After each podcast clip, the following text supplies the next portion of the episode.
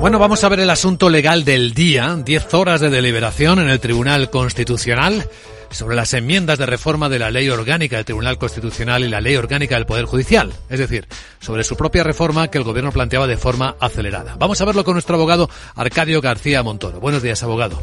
Buenos días, Luis Vicente. ¿De qué hablamos?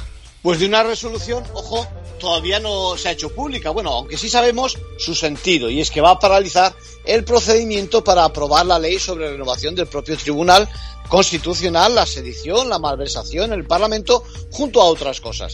Bien, la decisión del Tribunal Constitucional de ayer es consciente de la repercusión social, además de las consecuencias políticas que conlleva, y apunta que las enmiendas no guardan conexión de homogeneidad con el texto enmendado. Por tanto, no avanza la tramitación parlamentaria como consecuencia del mecanismo de controles y equilibrio que diseña el Estado de Derecho que hoy por hoy disfrutamos. A ver si lo entendemos. ¿Cuál sería ahora el siguiente paso?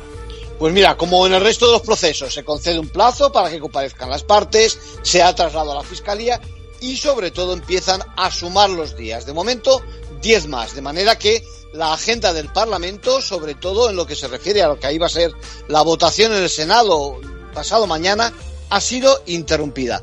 Lo ocurrido, Luis Vicente, es una confirmación práctica de que rige el imperio de la ley y ni siquiera el Poder Legislativo, tampoco el Ejecutivo, pueden saltársela, aunque veremos cuál es la respuesta al siguiente movimiento. Confiemos en que no todo pueda ocurrir. En conclusión, bueno, pues así no. Es lo que le dice el Tribunal Constitucional al Gobierno y sus socios. En otras palabras, la solución ideada por la vía del atajo no ha sido autorizada de momento y es bastante probable que tampoco lo sea en el futuro. Gracias, abogado.